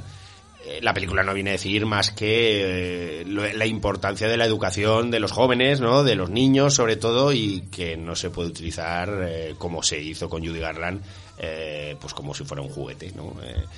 Habíamos mencionado incluso de hacer un pequeño reportaje de juguetes rotos de, de Hollywood, ya ha dicho Fran varios de ellos, Y, y la película a mí se me queda un poco escasa porque quiero saber más, pero yo creo que la historia, como ha dicho Alberto, se centra en esa, en esa obra y, es la que es, ¿no? Y aparte yo creo que eh, no pondría el foco tanto en René Zellweger si tuviera muchísimos más flashbacks o se centrara en otro momento, ¿no? No, no tendría esa trascendencia que supongo que sería uno de los condicionantes para que Zellweger se volcara totalmente en, en esta película y como se ha visto, pues ganará el Oscar con casi toda seguridad. Estamos todos de acuerdo, Luis, en que la interpretación de Zellweger es fabulosa. Ha habido muchas críticas en relación a que parece que los premios siempre se entregan a quien Mm. hace un papel de imitación más que de interpretación y que por eso en cuanto hay un biopic por el medio ya eres candidato a poquito que lo hagas bien ya eres candidato a recolectar premios pero yo personalmente hubo momentos en los que me olvidaba de que estaba viendo a René Zellweger y pensaba que era la propia Judy Garland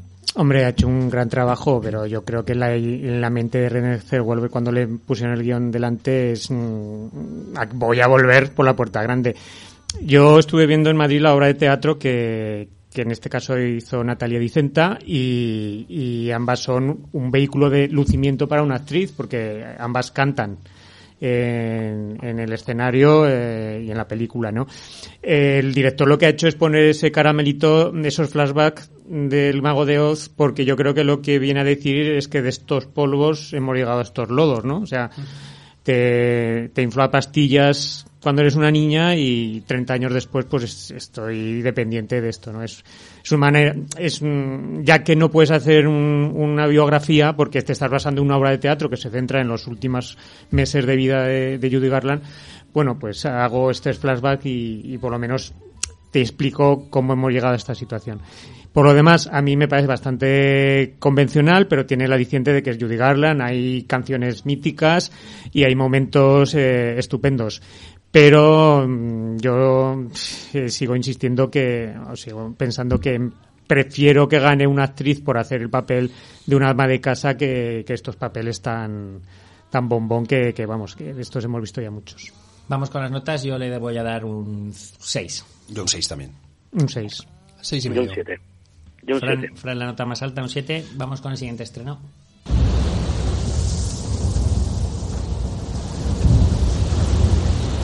Le deseo éxitos para con el señor Fauet. La gente del pueblo dice que es una bruja. Soy suizo. Soy un médico suizo. Hace tiempo conocí a una niña como tú. Parece flojo, pero tiene cojones. Estoy buscando a una pariente que hace años vino para Maicí. Se haga el inocente. Está claro que nos hemos ido a Cuba, Fran, para seguir los pasos de un doctor suizo que busca a su hijo en esta película que lleva por título Insumisas. Ahí sí, mi amor, nos hemos ido a, a la Cuba. Sí, ¿cómo lo ves tú?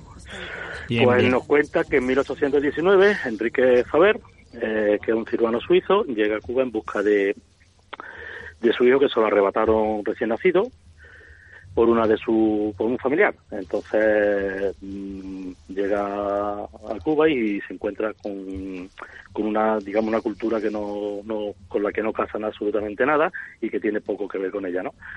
Entonces mm, se va poco a poco, se establece en, creo que en Barbacoa o Baracoa o algo así, y poco a poco va entendiendo cómo va el, el funcionamiento de, de la compleja, porque no deja de ser una cosa bastante simple, porque en aquello entonces había esclavos y gente con pasta, no había más, no había más, pero eran ba- una, eran unas relaciones bastante complejas, ¿no? Y van poco a poco va encontrándose con una sociedad que es bastante contradictoria en muchas cosas, ¿no? Después, bueno, vemos que la- este médico pues se asienta totalmente porque es un concepto totalmente distinto a lo que todo el mundo está acostumbrado a ver y como un médico que lo que hace, que lleva por delante su su eh, te- eh, juramento hipocrático, pues él cura a todo el mundo. Él no mira si eres rico, si eres pobre, simplemente estás enfermo y te cura, ¿no? Entonces poco a poco se va ganando a, a todo el personal y luego pues ya entra en una cascada de de digamos es, un drama y ya en ya evidentemente empieza a ser poderoso y cuando empieza a ser poderoso pues empieza la gente a buscarte la vuelta hasta que se la encuentran no no voy a contar más porque la película es bastante interesante aunque ya más o menos el título da da a interpretar lo, de lo que puede ir y conforme va viendo el metraje ya va adivinando de que algo puede pasar y yo una película que, que recomiendo que se vea porque ya te digo, siguiendo con lo que he dicho antes, me ha sorprendido bastante sin saber de qué iba. Me lo pasa bastante bien, ¿no?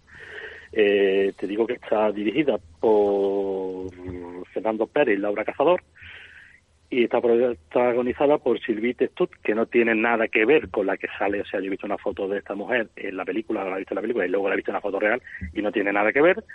Jenny Soria, Antonio Will, Giselle González, Alpizar, Héctor Noa y, Mario Guerra. y, y dime. No, no, que nos, nos decías que el, que el estreno junto con Judy para ti mejor de la semana. Sí, para mí las dos mejores de la semana, sí.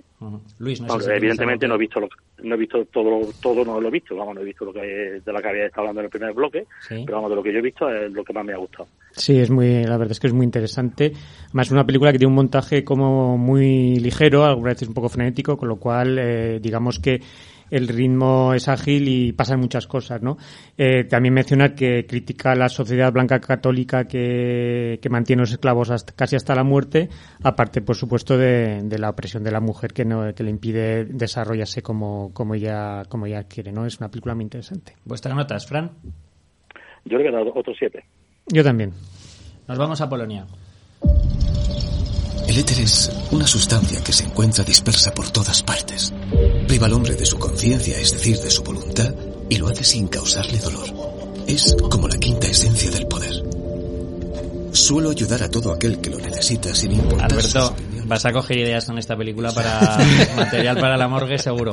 alguna, alguna he cogido, sí. Hablamos de Éter. Hablamos de Éter, una película del polaco Krzysztof Zanussi, un señor, un realizador muy veterano ya, que tiene 80, 80 años, que también escribe el guion y una que... Pregunta, una pregunta, perdona que te interrumpa. No tiene nada que ver, yo he estado buscando, no tiene nada que ver con el que fabrica frigoríficos, ¿eh? Ni con el equipo del Real Madrid de los años 80 de baloncesto, no, no, el, no el nada que que ver. El que fabricaba frigoríficos. El mismo, el mismo. Creo que no tiene nada que ver. Porque este señor, perdona, Fran, porque este señor, eh, aparte de director, es eh, físico, tiene una carrera de físicas, es filósofo y teólogo. Bueno, el eh, Éter lo que nos cuenta es la historia de un doctor, de un médico, del cual no sabemos durante toda la película cuál es su nombre, un poco como lo que pasaba con, con eh, que, eh, bueno, pues a finales del siglo XIX, principios del XX, en lo que es lo, los confines del Imperio Austrohúngaro, eh, pues allá por Polonia, mata, no sé si decir accidentalmente, a una joven con una dosis excesiva, una sobredosis de, de éter, y, y es condenado a, a muerte. Bueno, pues en última instancia le conmutan la pena por el exilio en Siberia, y allí pues donde está eh, exiliado eh, pues eh, se mete a médico militar y empieza a, a, experimentar con el con el éter y con los seres humanos un poco al principio buscando eh, de alguna manera eh, conocer los límites el umbral del dolor de las personas con un propósito más o menos no sé podríamos eh, intentar entender que es un propósito al principio noble pero lo, la cosa se le, se le escapa un poco de las manos, ¿no? Eh, es una película que, que conforme mmm, vas viéndola, pues ves influencias eh, no solamente del Fausto de, de, de, Goethe, ¿no? Porque efectivamente el hombre pues eh, vende su alma, ¿no? A, por, por, por unas eh, cosas que no vamos a, comentar, sino también tiene un poquito de, lo que es Frankenstein, de ese intento de la, del, de, en este caso de un científico de un médico por derrotar a la naturaleza. La película está planteada por el propio director que, que, vino a presentarla a Madrid hace un par de semanas y que habla un español, pero perfecto, mejor que, que el tuyo y que el mío, Fran. Eh, vino... No, cualquiera. pues este, este señor lo que quiere plantear un poco, como en otras películas suyas, como Imperativo, Suplemento, Iluminación, es la, eh, el dilema con el que se encuentran los científicos cuando tienen que eh, hacer eh, responder a cuestiones filosóficas o metafísicas, ¿no? Y, y en este caso, pues en concreto, hasta dónde o cuáles son los límites de, la ética eh, científica y, y, dónde empieza, pues eso, el, atentar contra lo que es la naturaleza humana, ¿no? E incluso, si me apuras, también un punto de, de, crítica a lo que es eh, la esa intento, o sea, esa lucha que hay entre la ciencia y la religión, ¿no? Alfonso, ¿algo que añadir? Bueno, pues lo, lo, he explicado fabulosamente. A mí hubo momentos que me aburrió esa forma de mostrar continuamente a través de reflejos, de espejos, de hacer, sentirnos un boyer. Eh, a mí me empezó a cansar y cuando le estaba cogiendo el tino a la película um, realiza una modificación que me resulta interesante, pero ya en el tramo final le da un toque teológico, eh, apológico que no me gusta. Fran. Yo es que, como el propio nombre indica, yo creo que yo no estoy de acuerdo, vamos, estoy de acuerdo en parte con vosotros, pero en parte no. Eh, es una película que yo creo que el director ha intentado, como Leder, cubrirlo todo, ¿no? Una de las, de las cosas que dice Leder es que, en teoría, llena el espacio y ha intentado tocarlo todo. Ha intentado tocar la teología, la historia, eh, lo que es la medicina eh, y evidentemente mm, yo creo que este hombre, el, el protagonista ¿no? de la historia, no tiene ninguna intención más allá de lo que, o sea, lo que es puramente científica no tiene ninguna. O sea, se ve la primera imagen se ve claramente que lo que está es probando lo que lo que él quiere desarrollar, ¿no? Y yo creo que entre tanta cosa termina por perderse, porque la película la verdad es que, es que llega un momento en que es bastante aburrida, es bastante larga, a mí se me hizo muy larga, pero por lo demás no mm, le veo esa, digamos, esa pequeña falla, ¿no? Luego, pues, por, por, ah, cuenta de lo que dice... ¿Perdona? No, no, perdona, perdona, que iba a decir que la suspendierais a los tres, pero termina, termina. No, por, por cuenta de lo que dice, de lo que ha dicho Alfonso, a mí sí me gusta ese juego que hace muchas veces de colocar la cámara en sitios para que vea a través de los espejos, porque muchas veces los espejos son bastante más reveladores que un plano directo. Y a mí eso sí, digamos, sí en principio sí me ha gustado, pero la, película directamente es bastante regular. Eh, yo quizás no la suspenda por porque te entretiene, al final termina por entretenerte, pero se hace, se hace muy pesado. Un 4. Yo un 4 también. Yo un 5. Vamos a terminar con dibujos.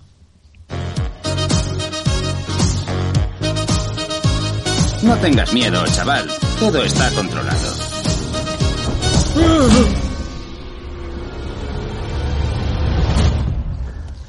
Operación Panda Alfonso, película de animación rusa que últimamente se están cubriendo de gloria. Sí, bueno, la animación rusa no es eh, su fuerte y de vez en cuando nos llegan unas pequeñas eh, producciones, como es este caso, esta Operación Panda de Big Trip en su título original, que bueno, es una, es una animación muy sencilla, muy limitada, mm, sobre todo en los, en los eh, fondos, en los eh, escenarios, digamos, está más trabajado en lo que son los personajes, y que nos cuenta la historia de cómo pues, un panda pues es entregado por una cigüeña por accidente a un grupo de animales que no deberían de recibirlo, evidentemente, sino recibirlo los pandas que están en China. Entonces, bueno, pues eh, un oso panda, un, un lobo, un un pelícano, en fin, una serie de animales, pues tratan de llevárselo a, estos panda. Poco, poco que contar más que es una animación para niños pequeños por todo aquello de que en cada momento que hay un personaje se cae el agua, pues suena pues eh, unos platillos o un redoble, ese tipo de cosas que es para motivar a que los más pequeños pues saquen una sonrisa flojita. ¿A ti te la sacó, Fran, la sonrisa? A mí no. Porque además me parece que es una copia casi descarada de la Edad de Hielo. Sí, el Kung Fu Panda de la Edad de Hielo, bueno, pero, muchas cosas así. En Kung Fu Panda, bueno, pero en Kung Fu Panda no tienes que llevar un, un niño no, a no, no, está claro. Pero que aquí es, no es un niño, es un cachorro y tienes que llevarlo y al final mm, seres, digamos, mm, que nada tienen que ver y que están fuera, digamos, seres que están apartados de lo que es la, eh, de lo que serían las manadas comunes, eh, son todos, digamos, entre comillas, animales raros, ¿no? El león poeta, el, lobo cagón, el pelícano que no deja de hablar, el conejo que es exactamente igual que el, que el de que el de la edad de hielo, el, eh, el otro, eh, no me acuerdo el nombre. Bueno, ya está, el, el que va con el, el mamut. El mamut, con el, el, el, sí, el, el Sí, se llama Sid, el suricato. El Sid, exactamente, el Sid. bueno, ya no me acuerdo cómo se llama el bicho. Pues me parece que es una copia descarada y además. Que los dibujos es de mayor o menor calidad, bueno, pero si cuentan algo, porque otras mm, películas de animación te cuentan alguna cosita y bueno, le puedes sacar algo, pero es que esta no tiene absolutamente nada que Amistad, amistad y punto. Amistad, sí, sí, que tiene que ser bueno y que los amigos y que la, el bien común y que hay que hacer todos juntos porque todos juntos somos fuertes, en fin, digamos, más rollo de autoayuda y demás que, que, lo que puede ser una película de animación en sí, ¿no? Venga, pues suspenderla que nos vamos corriendo al clásico. Yo un dos y medio. Un tres.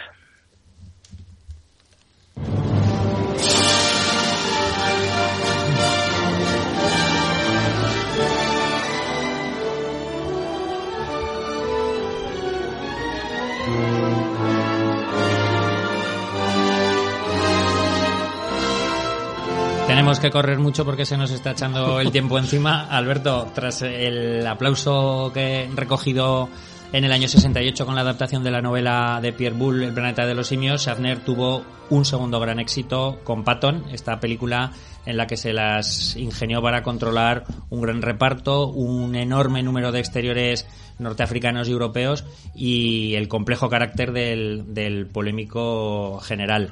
Patton obtuvo siete Oscars, de entre los que destacan película, director, actor y guion.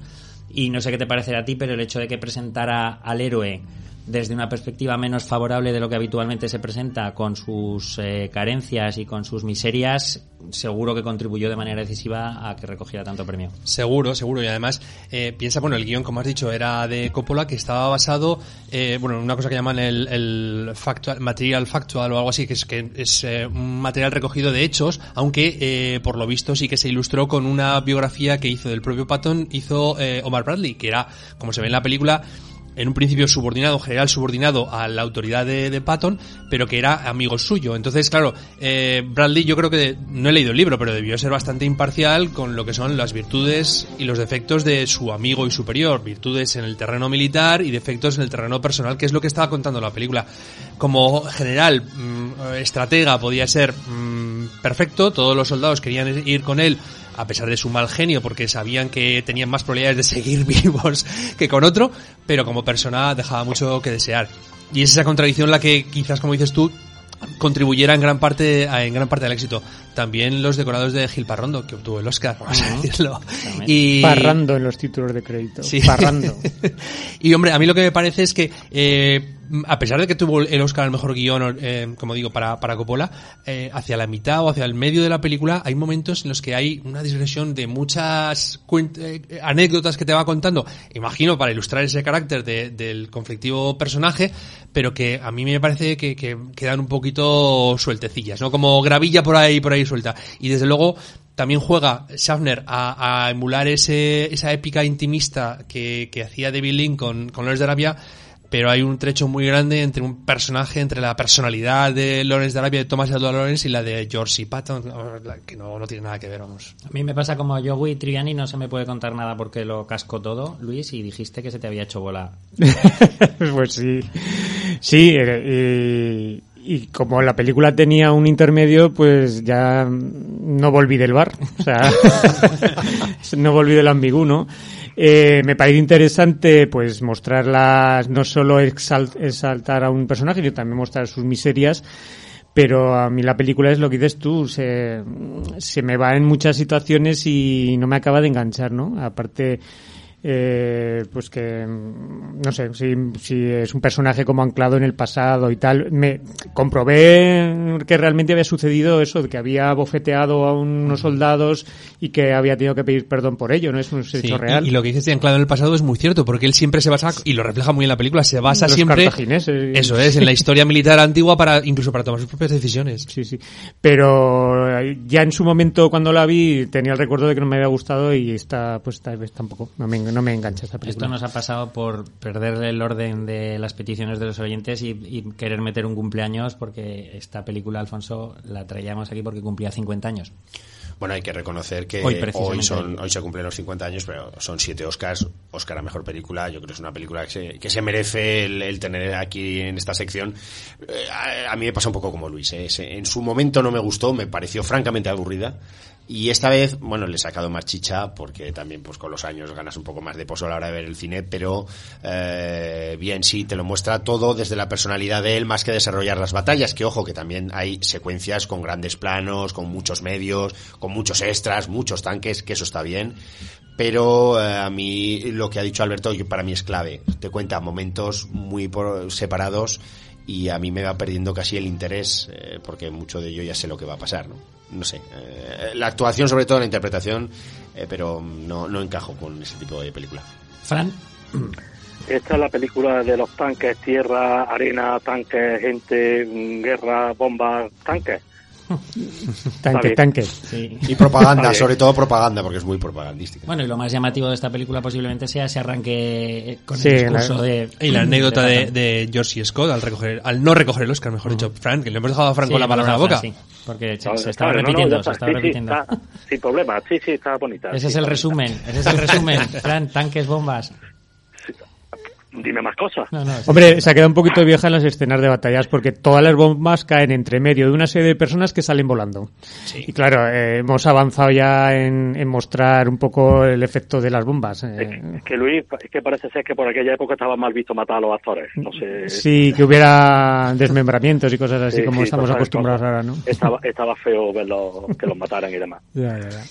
Muy bien, pues hasta aquí el, el recuerdo a este 50 cumpleaños, a esta película que obtuvo 7 Oscars. Vamos a dejar el clásico, nos vamos a ir con el último bloque de estrenos. Despedimos antes a Fran, agradeciéndote mucho este regreso y esperando que se repita, que sea más habitual. Un abrazo, Fran. Vamos a ello, venga, un abrazo. Gracias. Un abrazo. Hasta luego, Fran. Hasta luego. A la carrera, último bloque.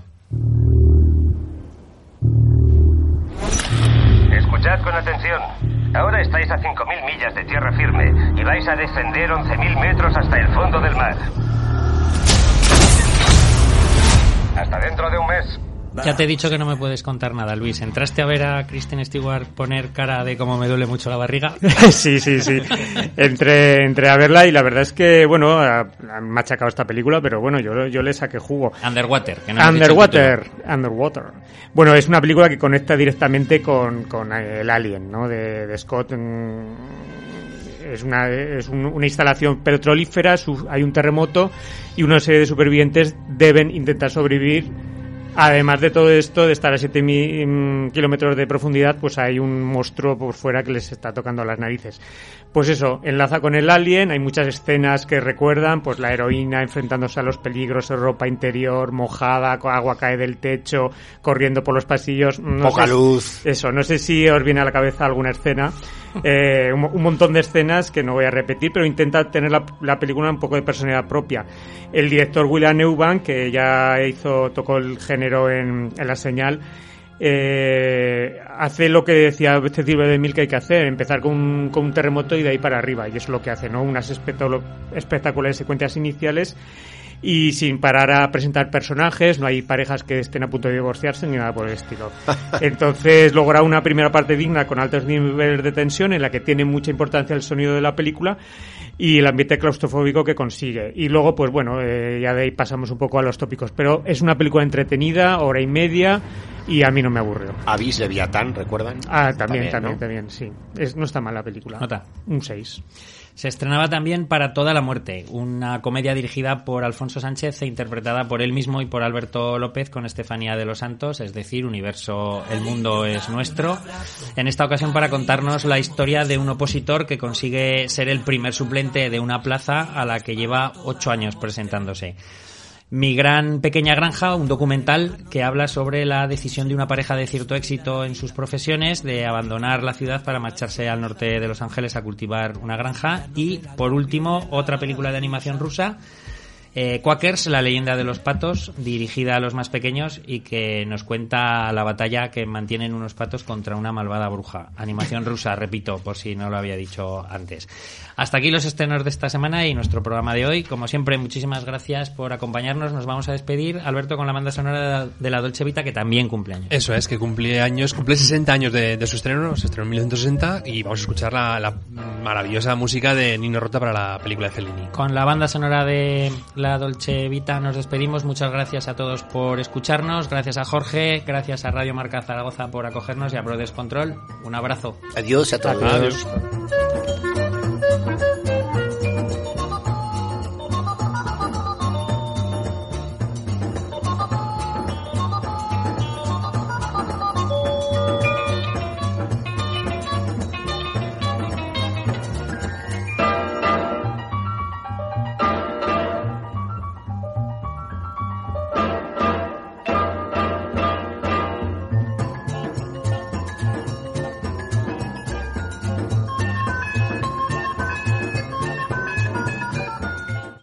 Nuevo cliente de Western Union, puedes disfrutar de una tarifa de envío de 0 dólares en tu primera transferencia internacional de dinero en línea. Envía dinero a los tuyos en casa de manera rápida, fácil y conveniente. Visita westernunion.com o descarga nuestra app hoy mismo y tu primera tarifa de envío corre por nuestra cuenta. Aplican ganancias por cambio de moneda. No disponible para tarjetas de crédito y envíos a Cuba. Servicios proporcionados por Western Union Financial Services Inc. NMLS 906983 o Western Union International Services LLS NMLS 906985.